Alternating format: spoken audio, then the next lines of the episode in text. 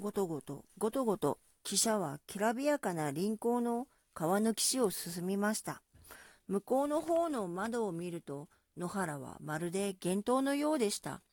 百も千もの大小様々な三角標、その大きなものの上には赤い点々を打った測量機も見え、野原の果てはそれらが一面たくさんたくさん集まって、ぼーっと青白い霧のよう、そこからまたはもっと向こうからか、時々様々な形のぼんやりしたのろしのようなものが変わる変わる、きれいな気境色の空に打ち上げられるのでした。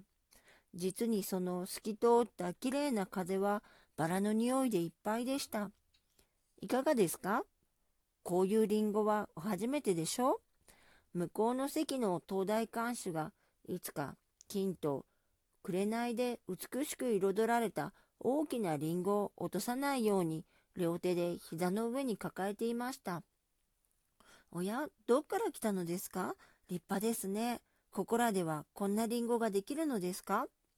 青年は本当にびっくりしたらしく、東大館主の両手に抱えられた一盛りのリンゴを目を細くしたり、首を曲げたりしながら、我を忘れて眺めていました。いや、まあお取りください。どうか、まあお取りください。青年は一つ取って、ジョバンニたちの方をちょっと見ました。さあ、向こうの坊ちゃん方、いかがですか？お取りください。ジョバンニは坊ちゃんと言われたので少し尺に触って黙っていましたが、カンパネルラはありがとうと言いました。すると青年は自分で取って一つずつ二人に送ってよこしましたので、ジョバンニも立ってありがとうと言いました。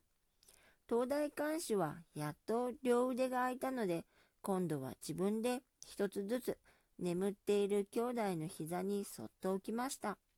どうもありがとう。どこでできるのですか？こんな立派なリンゴは。青年はつくづく見ながら言いました。この辺ではもちろん農業はいたしますけれども、大抵一人でにいいものができるような約束になっております。農業だってそんなに骨は折れはしません。大抵自分の望む種さえまけば一人でにどんどんできます。米だってパシフィックあたりのように殻もないし10倍も大きくて匂いもいいのです。けれどもあなた方のいらっしゃる方なら農業はもうありません。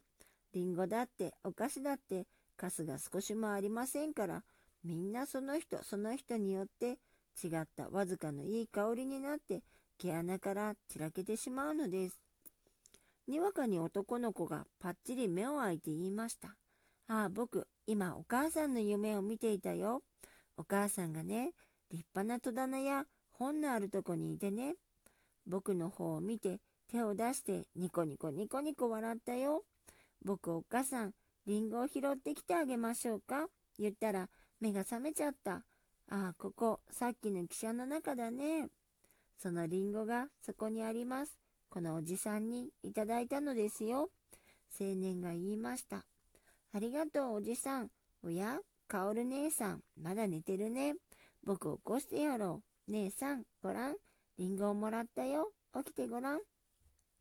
姉は笑って目を覚まし、眩しそうに両手を目に当てて、それからリンゴを見ました。男の子はまるでパイを食べるように、もうそれを食べていました。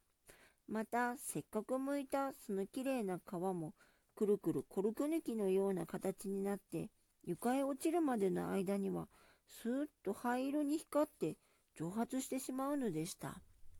二人はリンゴを大切にポケットにしまいました。